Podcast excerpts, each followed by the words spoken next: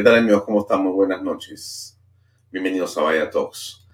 Ayer la congresista Patricia Chirinos de Avanza País presentó una moción de vacancia presidencial a título personal. Se siguen buscando las firmas, 26, para presentar la moción ante el Congreso de la República. Veremos qué pasa en las próximas horas. Nosotros hemos eh, buscado y finalmente conseguido una entrevista con el doctor Javier Villastein, quien nos recibió ayer en su oficina. Aquí la entrevista.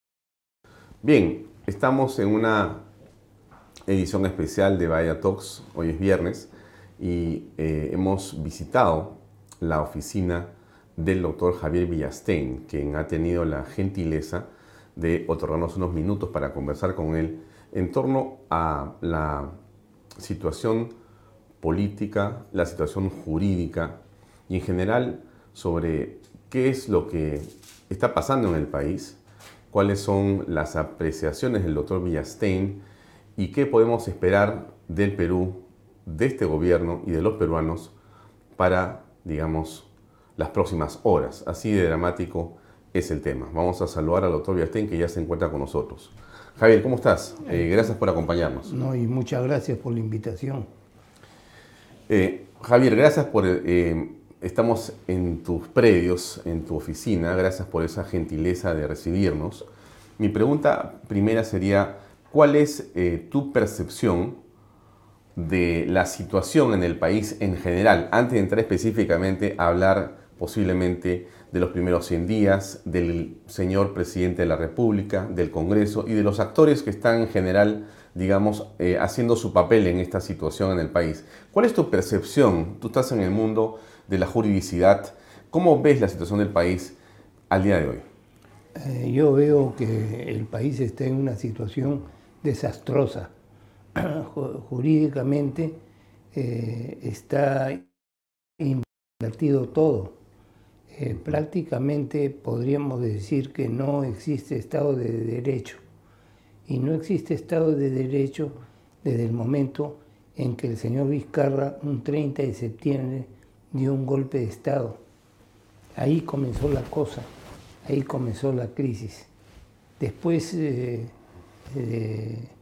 el Vizcarrato y el golpe de Estado con el apoyo de, personas como, bueno, los conocemos todos, eh, ahí comenzó la crisis.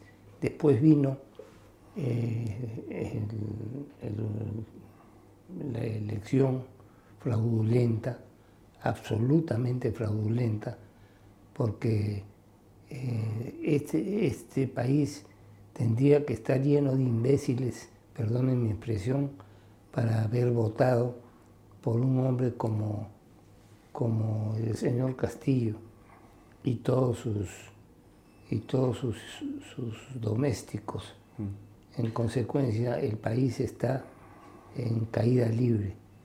Y no cabe otra, no cabe otra que esperar, bueno, que esto acabe lo más rápido posible, porque cuanto más tiempo pase, el deterioro económico sobre todo va a ser peor.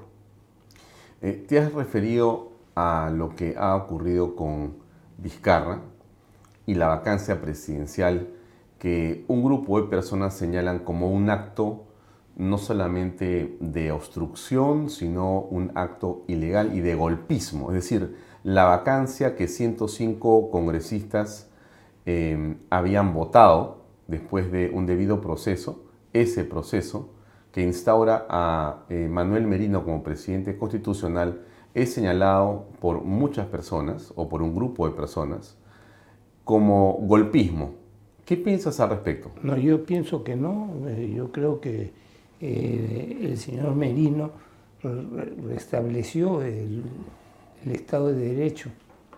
él fue víctima de un gol, de un, él renuncia, ¿no? Pero renuncia forzado, él renuncia forzado. ¿No debió renunciar? No debió renunciar. ¿Qué le faltó? ¿Un poco más de coraje? Eh, le faltó determinación, por decirlo de una, de una manera. Tampoco debió renunciar este eh, tampoco debió renunciar el, Congreso anterior, el Congreso de el Congreso de Pedro Laechea con Mercedes Arauz. De Pedro Laechea, no debieron renunciar. Pero al, Congreso de Pedro Laechea, más bien eh, lo disolvieron en la práctica y le pusieron eh, a policías en la puerta para impedir el acceso a los congresistas. Sí, pero no, no olvidemos que en el pasado hubo un caso parecido y se fueron al Colegio de Abogados de Lima a sesionar. Como el Colegio de Abogados de Lima está tomado por la señora Portocarrero, ilegal y delictivamente, pudieron irse a la Universidad de San Marcos ¿no? a sesionar al, primer, a la primera sala de, donde funcionó el Congreso de la República. Pero la hecha debió digamos, asumir el Congreso desde otro lugar, no desde el local del Palacio Legislativo actual, porque estaba cercado por la policía, pero sí pudo, pudo haberlo hecho en otro sitio. En otro sitio. ¿Lo debió hacer? Debió hacerlo, primer concepto, y segundo, asumir en su, en su oportunidad la presidencia de la República, Pedro Lechea, no con el apoyo, no con el apoyo de la Fuerza Armada, porque había un sector de la Fuerza Armada que podría haberlo apoyado. Pero hay una fotografía que se filtró claramente esa noche del 30 de septiembre, como a las 11 de la noche, que es la fotografía donde salen los jerarcas de la Fuerza Armada sentados junto con el presidente Martín Vizcarra en Palacio. Esa foto en la práctica lo que emite como mensaje es que ya el tema está consolidado alrededor de Vizcarra, o sea que el golpe se había consolidado a las 11 de la noche. Es, es verdad. Sí, pero se pudo haber hecho una pequeña resistencia con el objeto de defenestrar a estos este, traidores, porque eran traidores estos militares eh, que se sentaron al lado del golpista Vizcarra. Bien, ahora, ese es una, un hecho político y un hecho jurídico que está en el pasado, que no sabemos si algún día se va a poder judicializar, porque ese es un golpe de Estado claramente eh, inconstitucional, porque no existió ni siquiera un acuerdo de Consejo de Ministros, que es lo que se necesita para disolver el Congreso de la República. Así es. No existía Consejo de Ministros, había renunciado Salvador del Solar. Y el ministro nuevo no tenía las funciones, no existía ministro cuando se produce el golpe a las 5 de la tarde. No existía Consejo de Ministros. O sea, el presidente toma una decisión solo, personal. Sí, pero ¿Así funciona? No, y con la complicidad de Salvador del Solar, porque Salvador del Solar jugó un papel en ese sentido, fue cómplice. Salvador del Solar ha quedado para siempre en la historia de la República como un golpista, como un cómplice del golpe de Estado del 30 de septiembre de aquella fecha. Sí, pero hay un grupo de personas y de medios que más bien han relativizado el asunto que lo ponen justamente a Salvador del Solar como el protagonista de esa circunstancia y por lo tanto inclusive como presidenciable y como un líder político, digamos, de una relevancia y como un referente de la democracia. No, eh, Salvador del Solar fue prácticamente el artífice del golpe de Estado porque él fue el que inventó la, la famosa tesis ¿no? de, de la, de la descalificación por parte de,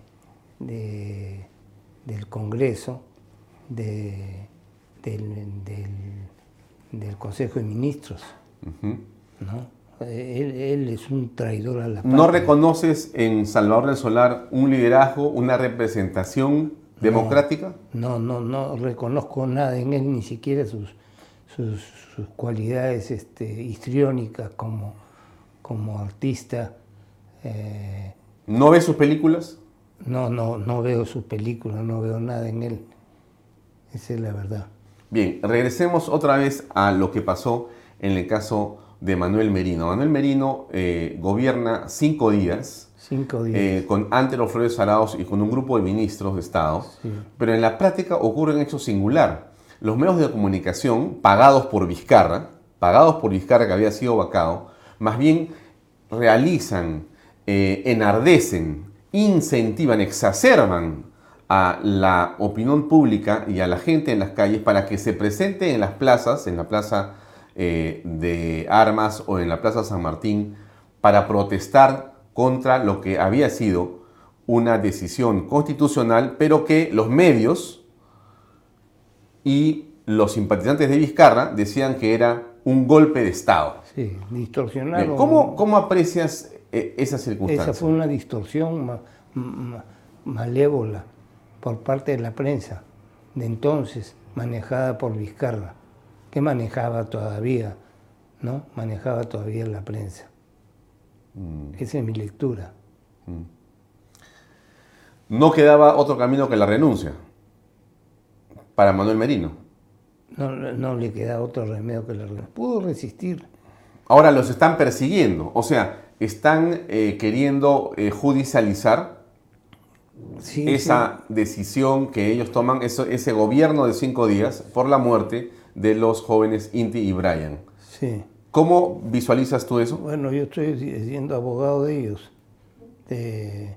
yo estoy actuando como abogado de Merino, de Merino y de, y comandante de la de la, de la, de la, ministro del Interior o, o, comandante de la policía comandante de la policía. Que era ministro del Interior. Sí. En ese momento. Sí. Tú eres abogado de ellos. Sí, ahorita sí. Ah, muy bien. Está muy bien, está, está buena la aclaración. Pero en todo caso, por esa razón, resulta más interesante tu testimonio. Entonces, ¿cuál es tu posición al respecto? Es decir, ¿qué cosa aprecias tú? No, ahí no hay nada, ahí no hay nada. Inclusive no existe ni una sola prueba de que ellos hayan tenido que ver con, con, con la muerte de Brian y el otro. Absolutamente nada, no hay una sola prueba. ¿no? Pero están eh, queriendo iniciar eh, una investigación nuevamente. Eh, lo que había hecho la policía como conclusión de, pericial ha sido desterrado. Quieren volver a hacer una pericia nueva, quieren volver a investigar todo. Sí. Pero curiosamente, ese congreso al que se, se le habla de golpismo, después eligió al señor Sagasti como presidente. Y Sagasti tuvo un incidente luctuoso, dramático y fatal con muertes de varias personas en el norte y en el sur. Pero ahí no, se aplica el mismo criterio. ahí este grupo de personas dicen no, para Merino sí, pero para Sagasti no, siendo ah. ambos presidentes, ambos en poder de la Fuerza Armada, ambos tratando de controlar una serie de situaciones fuera de control de la población que donde se producen lamentablemente muertes. Pero para uno sí y para otro no. Con la, con ¿Por qué? Con la diferencia que los, los resultados de Sagasti fueron mucho más graves que los de Merino. ¿Por qué? Por el volumen de, de resultados. ¿De muertes? Sí, de muertes y, y, y, catástrofes. ¿no? Pero ¿quién es el que administra esos criterios de justicia eh, o de equidad en la opinión pública? Tendría que ser el Poder Judicial.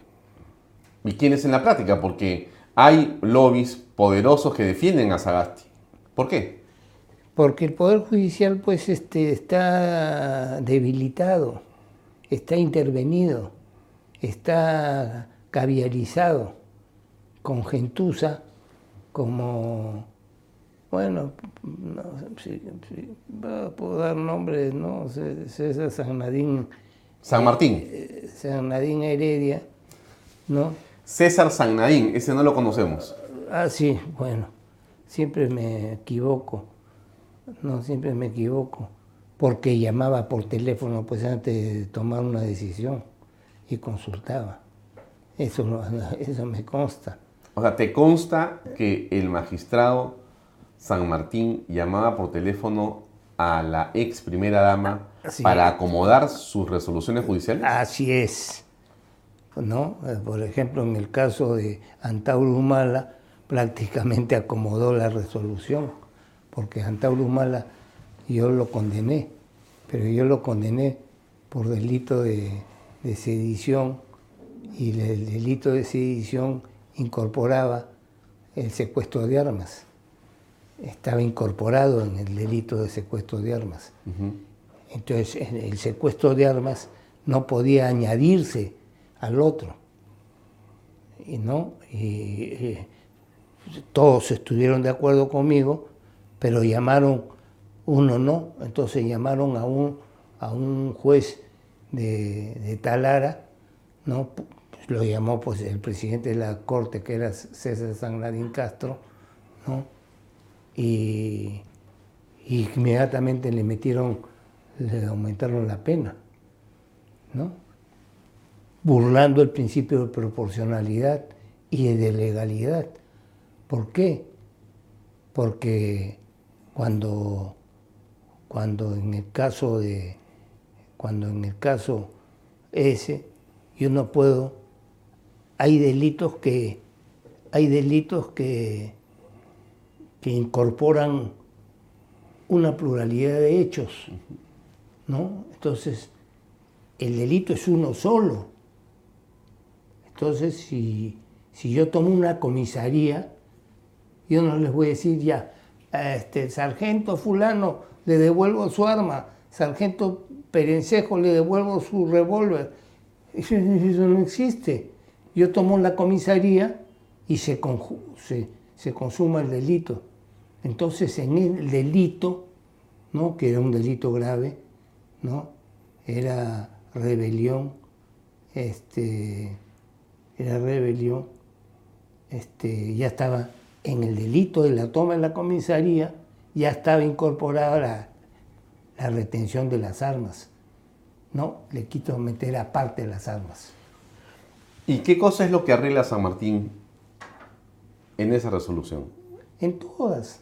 Por ejemplo, en el caso del Grupo Colina, cuando yo rebajo la pena, me hicieron un escándalo.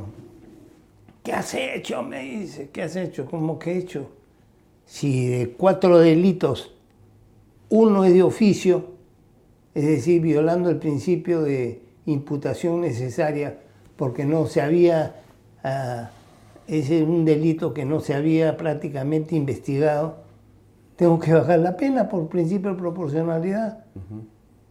Me voy a San Francisco, regreso y el mismo tribunal que ya había perdido competencia, ¿no? restablece la pena, anula y hacen otro juicio y le meten lesa humanidad, cuando lesa humanidad no existe en el Perú. Por lo menos no existe hasta el Estatuto de Roma. Pero todo eso era coordinando pues con, la señora, con la, con la corrupta, con la sinvergüenza. Eh, Nadine Heredia. Todo lo coordinaba con ella para quedar bien con su patrón patrón, o con su patrona, porque la que mandaba era ella. Ahora, lo que, lo que tú dices, Javier, es eh, muy grave, ¿no? Porque que un magistrado esté eh, coordinando o esté supeditando sus fallos a un poder político es realmente sumamente eh, cuestionable y es un delito. Es grave, pero si acaba, si acaba la señora Elvia Barrios hacer un, tráfico de influencia y la, han, archivado. Es lo mismo que hizo San, Nadín Castro, ¿no? por su hermana hizo tráfico de influencia y se la archivaron, ¿no? Entonces el Poder Judicial pues está completamente deteriorado mm. desde ese punto de vista. Y esos son hechos concretos porque Elvia Barrios ha cometido un delito y se le ha debido, se le ha debido este, procesar. ¿Cuál es el delito? Tráfico de influencia, porque llama para que ayuden a su, a su, a su pariente. Y exactamente lo mismo que hizo César San Martín Castro. Siempre me equivoco, César San Martín Castro. Es un lapsus, ¿eh? por ese caso. Que, es un lapsus que en el fondo este, está indicando que tienes una posición bien clara con respecto a ese tema. Lo que pasa es que lapsus son lapsus, pues. Bien, ahora, con respecto de otro personaje de la, digamos, el ambiente judicial, el ambiente de la administración de la justicia, ¿qué opinas de la fiscal de la Nación? ¿Cuál es tu eh, percepción de lo que ella hace? ¿Cuál? ¿Cuál fiscal de la Nación? La actual fiscal de la Nación. ¿Pero cuál? Porque no, no, yo no veo ninguna. ¿No reconoces eh, una participación, una actuación de la actual fiscal de la Nación, la señora Zoraida Ábalos? Ah, no, pues Zoraida Ábalos es un chiste. No hace nada prácticamente. Hace tiempo que ha debido abrirle procesos y abrirle expedientes a varios y no hace nada. Así que es un chiste la señora. Esa no es fiscal de nada.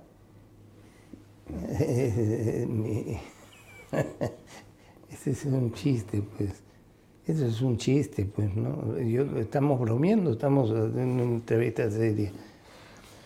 Bueno, pero hay otras instituciones que en el país eh, también han recibido de parte de muchas personas eh, una serie de cuestionamientos. Por ejemplo, el Jurado Nacional de Elecciones, que supuestamente reúne a magistrados que vienen de diversas eh, organizaciones, organismos y que supuestamente está formado por exfiscales o fiscales y representantes de eh, gremios o del Colegio de Abogados que son pues prístinos y en teoría impolutos o que tienen una, digamos, bagaje, una representación muy importante.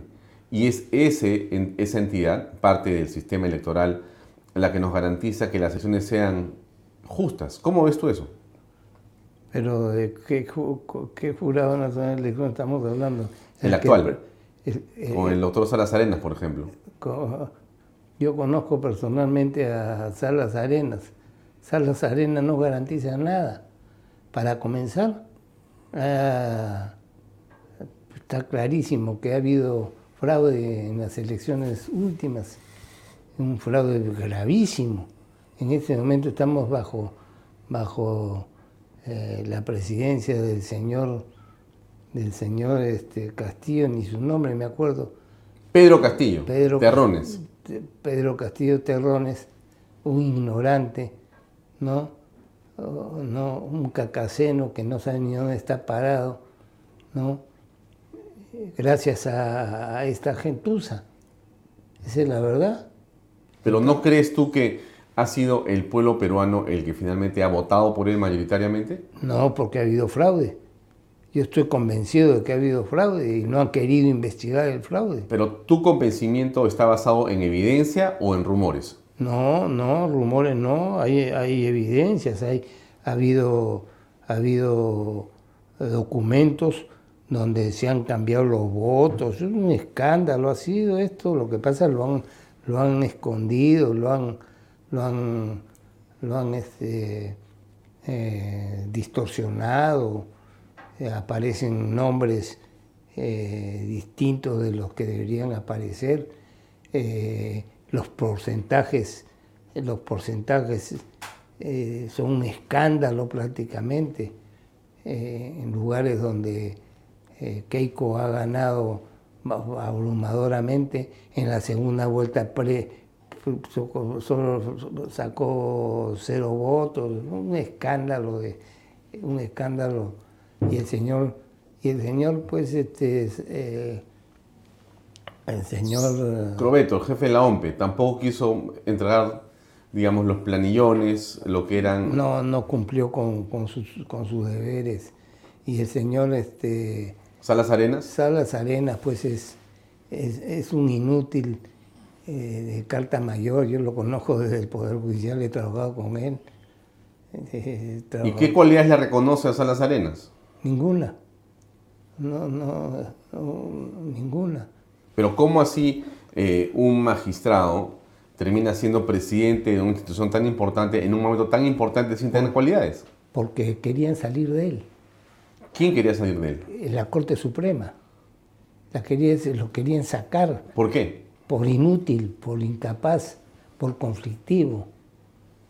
Yo eso lo sé pues porque yo estoy estado metido en el, en el asunto. Lo, lo querían sacar, que ya, ya, ya no lo tengan ahí. Esa es la verdad, es un inútil. Es un inútil completo. Ahora, esa condición de, de inutilidad, eh, ¿crees tú que ha sido y ha pesado Para comenzar, en lo que ha ocurrido en el proceso? cambiaba su voto cada vez en mi sala, cuando en el grupo Colina, por ejemplo, Papa cambió su voto. Todo lo arreglaba cambiando de voto, de acuerdo a, a- lo que decía la prensa. Tanto que un día le dije, oye, ahí falta un voto. No, no, hay cinco, no falta el de Mome. ¿No? Porque leía la República y después votaba. ¿Ah? Esa es la verdad. Pero que tú, eh, ¿tú crees, eh, Javier, que el señor Salas Arenas vota según los dictados de algún medio de comunicación? Claro, vota, ven el diario, no solo él, ¿ah?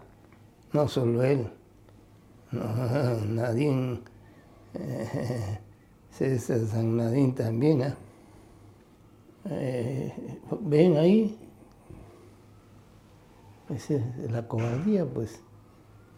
¿Y por qué tú crees que Por eso sea que eso? yo Eso siempre he es- dicho, el juez no puede ser ni cobarde, ni coimero, ni ladrón. Puede tener otros deberes, porque puro tampoco, si es puro es peligroso. No puede ser ni coimero, ni ladrón, ni cobarde. Un cobarde es peligrosísimo, porque lee acá donde ve, ve, ve, cambia el voto. ¿Y, y tú crees que en la actualidad hay cobardes y coimeros en el Poder Judicial? Sí, yo sí creo. Sí creo. No puedo señalarlos con nombre, claro, porque en algunos casos me he olvidado. ¿Cómo se arregla eso? Sí, tiene que cambiarse. Dicen que el de, dicen que el, el problema de los generales es que son elegidos entre los coroneles. Mutatis mutandi. El problema de los jueces supremos es que son elegidos entre los jueces superiores. Yo entré por concurso de frente a la Suprema. Nunca tuve problemas y he sido presidente de la Corte Suprema. Un día me dijeron, doctor, hay que cambiar este, el sistema porque la ropa que se ha comprado hay que, hay que revalorizar. No, le dije, o la compran así o no la compran. No me cambian ni un precio. ¿Qué tiene que ver el valor de la ropa? ¿De qué ropa? ¿A qué ropa se La, refiere? la ropa que le daban pues a los empleados que le compraban. En otros momentos me ofrecieron una cantidad X de dinero. Me- no te levanto un acta porque no soy ni acusete ni soplón. Pero me vuelves a ofrecer eso y te levanto un acta. Yo no soy ni coimero ni ladrón. O sea, a ti te han ofrecido plata para determinado pago. X. Yo no soy ni coimero ni ladrón, porque el tema de la cutra no es un tema, no es un tema de patrimonial, es un tema de dignidad personal. El coimero y el ladrón no tiene dignidad personal. Y el cobarde, pues es un despreciable, pues un come mierda, ¿no? ¿No? Esa es la verdad de las cosas. Entonces, ¿qué pasa? Pero yo vengo pues de primero de buena cuna y no he sido juez. Entonces yo de frente entro a la Suprema y actúo como debo actuar. Pero si uno tiene toda la, la cháchara de haber sido, llega un momento que uno llega a la cumbre con algunas taras, pues esa es la verdad. Entonces una manera de arreglarlo está en que se llegue a la Suprema por concurso directo. Bien, quiero pasar a esta segunda parte de la entrevista para conversar en torno a lo que es Pedro Castillo y la coyuntura política actual y qué puede pasar si es que procede o no la vacancia o en todo caso, qué puede ocurrir con el país? Vamos a hacer una pausa comercial y enseguida regresamos, amigos, con eh, más en Talks y con esta entrevista exclusiva con Javier Villastein. MMK Supermarket, ofertonazos, 15% de descuento, super lunes de limpieza. Supermartes de cuidado personal. Super miércoles de pollo y cerdo. Jueves de cerveza. Super viernes de pescados y mariscos. Super sábados de parrilla. Super domingos infantiles, llévate el segundo producto a mitad de precio. MMK Delivery 960-587-331. Bien, seguimos adelante con el doctor Javier Villastein conversando en torno a eh, la coyuntura política en el país. Eh, Javier, la pregunta es muy concreta. ¿Cómo aprecias estos 100 días o 120 días del gobierno de Pedro Castillo Terrones? Una desgracia completa. Debe ser vacado. Pedro Castillo Terrones debe ser vacado. No solo porque llegó ilegalmente al poder, sino porque es desastroso su desempeño. Y frente a, un desempeño desastroso y frente al hecho concreto y legal de que prácticamente está incurso en, en causal de incapacidad moral prevista por la Constitución, por varios asuntos, debe ser vacado. Entonces el Congreso de la República debe vacarlo y a renglón seguido debe vacar a la vicepresidenta por razones equivalentes. Y una vez que está vacado, asume la presidenta del Congreso de la República que a todas luces, pues tratándose de una alba, va a gobernar mejor, pues sin duda, ¿no? O sea que en tu visión de lo que está pasando hoy en el país, la vacancia es el camino que hay que seguir. Es el camino que corresponde. Pero eso también es dicho por un eh, grupo de personas como que eso es, digamos, eh, poco respeto a los resultados electorales, que es eh, una revancha, que eso es obstruccionismo y que eso es querer continuar con el gobierno de los blancos de 200 años.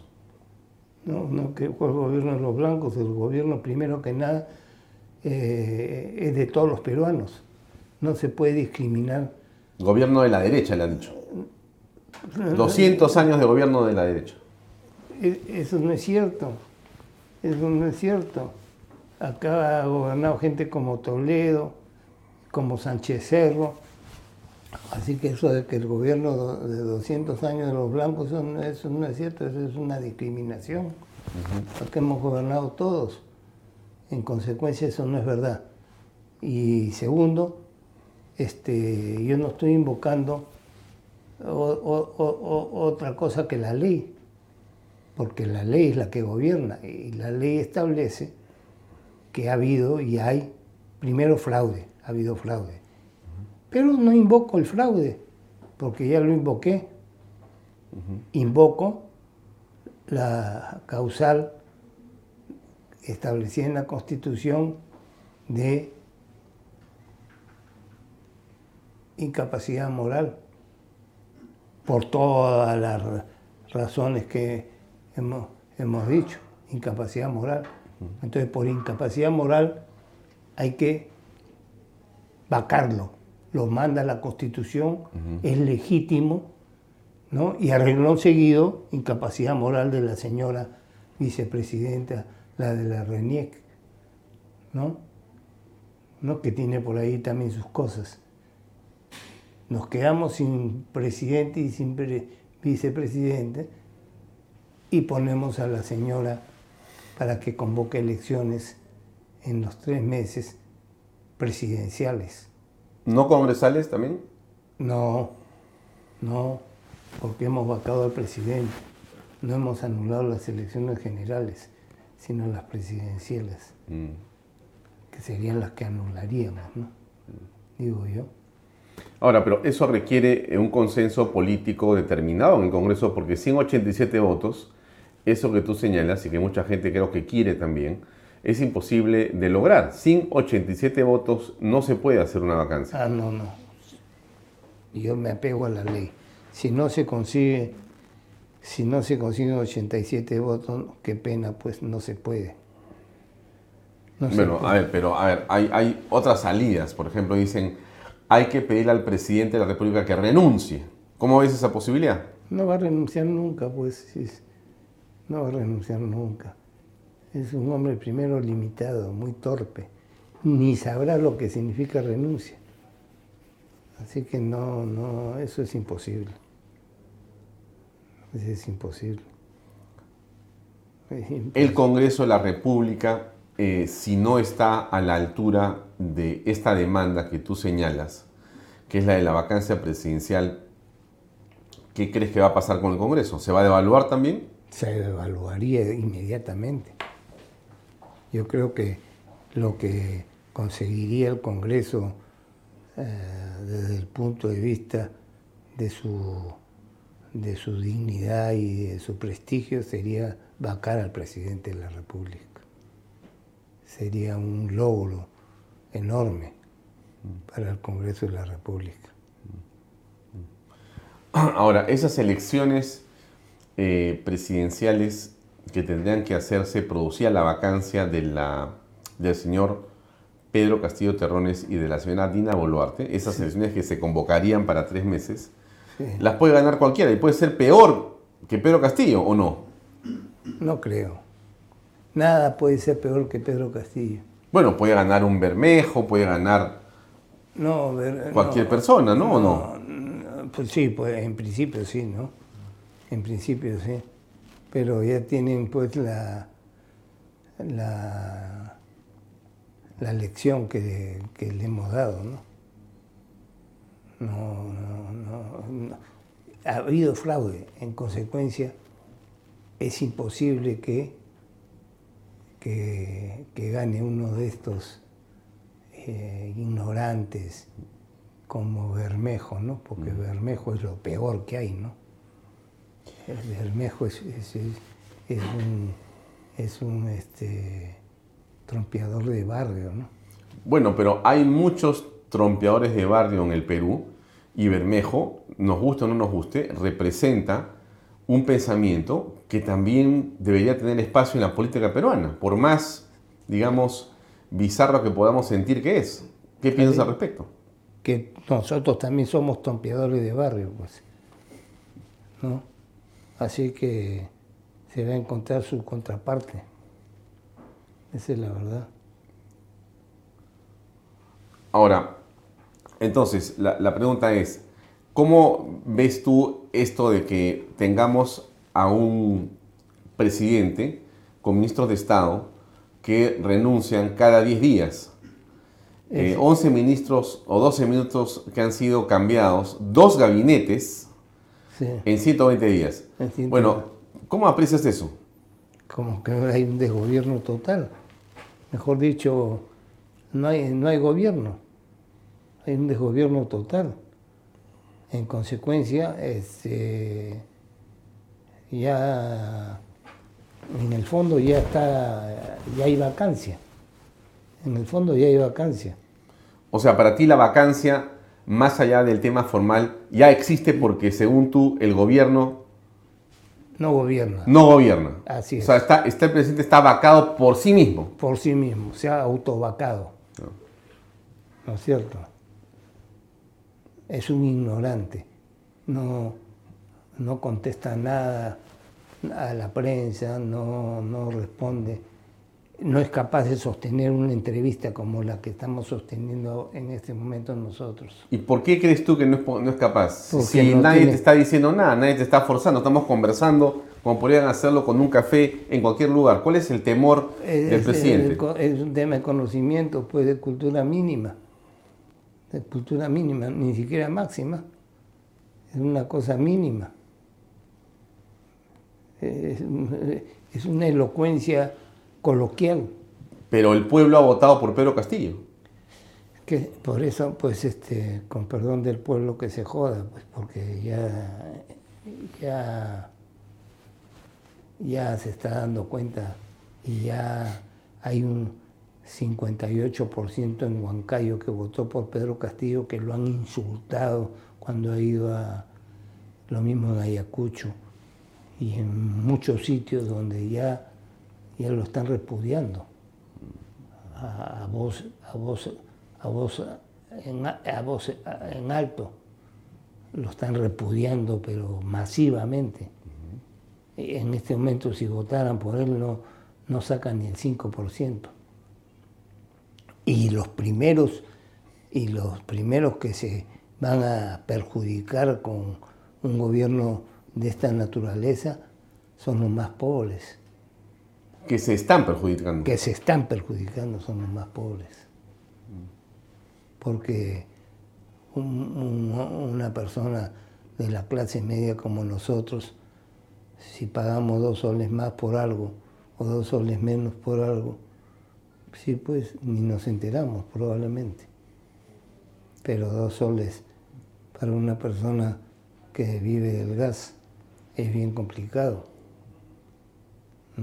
Claro, pero a ver, ahí tenemos una situación compleja, porque tú dices, el Congreso es quien puede vacar de manera constitucional, pero si el Congreso no se pone de acuerdo y no vaca al presidente, esta situación eh, que perjudica a las mayorías pobres en el Perú, estamos viendo el efecto de las políticas populistas de Franque y de Castillo, estas políticas eh, llevadas a cabo, perjudicándolos a ellos, van a hacerlos más pobres, pero finalmente vamos a esperar cinco años. No hay otro camino si no hay vacancia. Salvo que el pueblo se revele con el apoyo de la Fuerza Armada. Pero eso es un golpe de Estado. Sí, pero ha habido golpe de Estado, pues ahorita estamos bajo un golpe de Estado, porque si estas elecciones han sido ganadas bajo fraude, el golpe de Estado, pues, y los golpes de Estado se conjuran con otros golpes de Estado. Pero tú crees que un camino podría ser que el pueblo levantado en las calles recibe el apoyo de la Fuerza Armada y saque a Pedro Castillo? Podría ser, pero necesitamos militares con los cojones bien puestos. Mm. Pero es bien difícil, ¿no? Porque no solamente militares con los cojones bien puestos, sino el hecho concreto es de que esos militares, con el aparato caviar en la Fiscalía, en el Poder Judicial y en las ONGs, van a ser los papillas. No necesariamente porque ya por lo menos eh, eh, los caviares están desprestigiados, pues, absolutamente desprestigiados.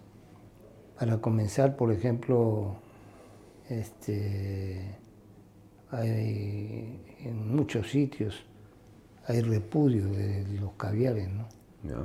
Los repudiamos, ¿no? Los repudiamos. ¿Y por qué tú crees que, digamos, estos eh, sectores caviares se han enquistado de esa manera en el poder y finalmente han logrado gobernar sin ganar elecciones? ¿Por qué? Porque han todo, pues, eh, eh, al modo de Gramsci, ¿no? Gramsci, este, el italiano, dijo no, no es la revolución bolchevique ni, ni la menchevique con la que hay que tomar el poder, sino que hay que conquistar las inteligencias de... la revolución cultural. La revolución cultural. Y lo han logrado. Entonces nosotros tenemos que hacer una contrarrevolución cultural. ¿Y quiénes en el Perú trabajan en ello? ¿Quiénes pueden hacer esta contrarrevolución cultural? Eh, tenemos que hacerla los que somos profesores de las universidades, ¿no? Javier Villastein, por ejemplo. Por ejemplo, ¿no? Yo, yo vivo luchando. Pero tú vienes dando cátedra en la Universidad de San Anti-Gramsci. Anti-Gramsci, en la Universidad de San Marcos. ¿Y cómo sientes, digamos, esa respuesta de los alumnos? Sí, siento la respuesta. Siento la respuesta, pero una respuesta pues eh, que tiene su... Hay, hay resistencias también, pues son, son muchos, ¿no? Entonces tenemos, según tú, acá... Yo, eh, soy un, yo soy un combatiente de los... Hace años vivo combatiendo a los, a los caviares en cada rincón del Perú, ¿no? En cada rincón del Perú. Un día me entrevista a Hildebrand y me pregunta por un expediente y yo le digo, ¿tú lo has leído? Bueno, la verdad que no, yo tampoco lo había leído, por supuesto, pero nunca se imaginó que yo no había leído un expediente siendo juez de la Corte Suprema. ¿Y qué hacías tú cuando Fujimori, yo estaba dictando clases en los confines del Perú, no en, los, en la burbuja de un set de televisión? Cuando terminó la entrevista y me dijo, he quedado encantado con tu entrevista. Pero yo entré con la espada desenvainada y le bajé la bandera en la línea, en la línea anticaviar, completamente. Porque le, le gusta pues el puñal, ¿no? ¿Tú te calificas como un anti-caviar? Ah, completamente. Completamente. Y no les tengo miedo, que es lo más importante. Y, y como no tengo rabo de paja, no tienen nada que decir ni hacer. Y es otra cosa, me han querellado. Me han querellado y hasta ahora no ganan. ¿Quién te ha querellado? Eh, el IDL. Pero son muy brutos, pues. ¿No? Me han querellado. ¿Son poderosos? No, fingen serlo, pero no. ¿Pero tú crees que hay empresarios que le tienen temor o que prefieren financiar a los caviares para que no les hagan nada, para que no los toquen? Sí, puede ser porque hay de por medio eh, extorsión, chantaje. Ellos trabajan al chantaje con, con la prensa. eh, ellos trabajan al chantaje, tra- trabajan sucio. ¿No? Ahorita me vuelven a querellar. Bueno, pero tú no tienes temor a las querellas, por lo visto. No, no, yo quería, me la paso por los huevos, como se dice, ¿no? Bien, ¿y a qué, a qué caviar identificas tú como, digamos, el más representativo? Al más representativo, Gorriti. Y al más inútil, Gorriti. ¿No? Ahora, frente a estas posiciones que tú señalas, ¿qué es lo que debe hacer la juventud, por ejemplo, que no quiere a los caviares, que no quiere ser como los caviares? ¿Qué cosa es lo que debería hacer ya lo están haciendo. esa gente joven? Ya, ya está, ya lo están haciendo, los están fustigando. Ya lo están haciendo. Y bastante gente. Hasta en las marchas públicas. O sea, ¿tú crees que ha habido un cambio en la, ton, en la tónica, en el tono, mejor dicho, Sí, de, de, sí, sí. eh, digamos, la respuesta política de estos grupos? Sí, sí, sí, sí. Ya empezó la reacción. Por eso que están arrinconados. ¿Pero tú crees que están en el gobierno actual? No, están tratando de entrar, pero no, no pueden. Mirta Vázquez es la primer ministro. ¿Tú cómo la aprecias a ella? ¿Ella es alguien de izquierda? ¿Es más bien tendencia de qué tipo la sientes? Eh, eh, ella- ¿Caviar, una progresista? ¿Dónde la ubicas? Es una ro- roja simpática. Una rojita simpática. Bueno, pero una rojita simpática, como tú dices, puede ser también una eh, mujer con mucha entonces eficiencia en su conducción y mucho oficio para poder hacer, digamos, las labores políticas que son necesarias para avanzar en su prédica. Es una rojita simpática.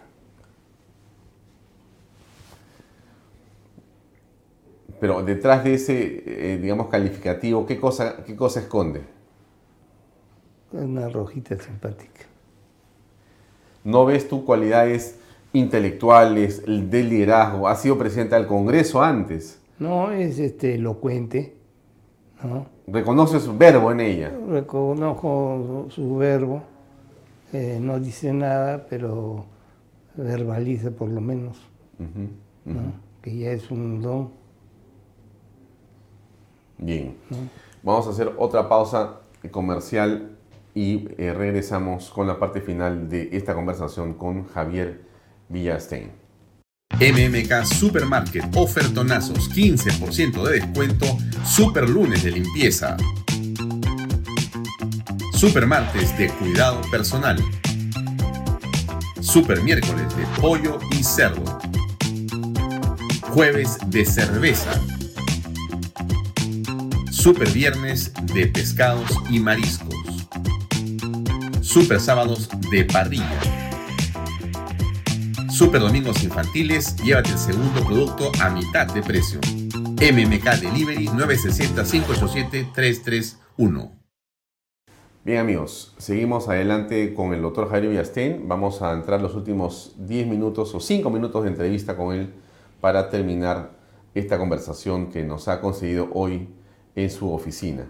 Eh, Javier, tu futuro político, tu futuro en el mundo de, digamos, este, los puestos públicos como parte del Estado, como eh, miembro del Jurado Nacional de Elecciones, en el Tribunal Constitucional, ¿en dónde vas a estar o solamente te vas a dedicar y continuar en el campo profesional de tu estudio de abogados? En principio, eh, me colocaron en el número 3 de la lista de, renovación y renuncié para el Congreso. No, no, no. En, en principio no me interesan cargos públicos. Podría interesarme el Tribunal Constitucional ¿no? Ah, tampoco me interesa un ministerio. Así que no, no estoy detrás de ningún cargo público. Eso no significa que si fuera necesario en modo de contribución ¿no? al desarrollo del país, eh, intervenir, tenga que hacerlo. No con un cascaseno como Castillo, ¿no? sino con un gobierno que pueda cambiar esto. O sea, que no estás cerrando las puertas a participar en un posible futuro eh, gobierno, cualquiera que sea este, más allá de Pedro Castillo. Eh, sí, sí es para cambiar las cosas, ¿no? En, un sentido distinto del de Pedro Castillo, sí. Pero no, no, no por la ambición personal, desde luego, sino para poder eh, cambiar las cosas en los años que me quedan, ¿no? porque yo soy parejo 42, pero tengo 73, ¿no? ¿Y esos 73 están como de 42? están como 42. ¿O de 35? No, 42, siendo realista, ¿no? O sea que, digamos, te sientes como cañón. Como cañón. Muy bien. Porque te hemos visto en algún momento encima de una moto. Una no, de varias. Ah, de varias. Sí, de varias. Ya, ya, ya. Este, pues tú eres un, eh, digamos, practicante del motociclismo, si no me equivoco. Sí, soy motero. ¿Y eres rutero? Y rutero. Me he ido hasta Ushuaia. ¿En qué parte queda Ushuaia? En el confín de la tierra. ¿Y eso dónde es? Eso queda a, 5, a 4 kilómetros del polo sur. O sea, pasando el estrecho de Magallanes. ¿Y te has ido en avión? No, en moto. Ida y vuelta. Door to door. Puerta a puerta. Desde mi casa. Bueno, ¿nos puedes compartir algunas fotos para poder insertarlas de repente en esta entrevista? Podría ser. No, no sabía que era tanto tu fanatismo por la motocicleta. Pensé que era simplemente para pasear. No, he ido al Brasil, he ido a Ecuador, he ido a, todos sitios. Un consejo que habría que darle, le pediría dos consejos, este, Javier. Uno es al presidente Castillo, si cabe el término, ¿Le podrías aconsejar algo al presidente Castillo? Bueno, si tuviera que aconsejarle algo, eh, que, renuncie. Que renuncie. ¿Y a la oposición le recomendarías algo? Que vaque al presidente. Perfecto. Muchas gracias. No, al contrario, muchas gracias a ustedes. Bien amigos, eso es todo por hoy. Gracias por acompañarnos. Nos vemos el día lunes a las 7 en punto, Dios mediante. El domingo 8 y cuarto, misa a las 5 de la tarde, resumen de los clips de Bahía Talks y a las 5 eh, de la tarde también por PBO Radio 91.9 FM todos los programas de Vaya Talk de la semana de 5 a 10 de la noche a través de la radio. Gracias y nos vemos la próxima semana. Permiso.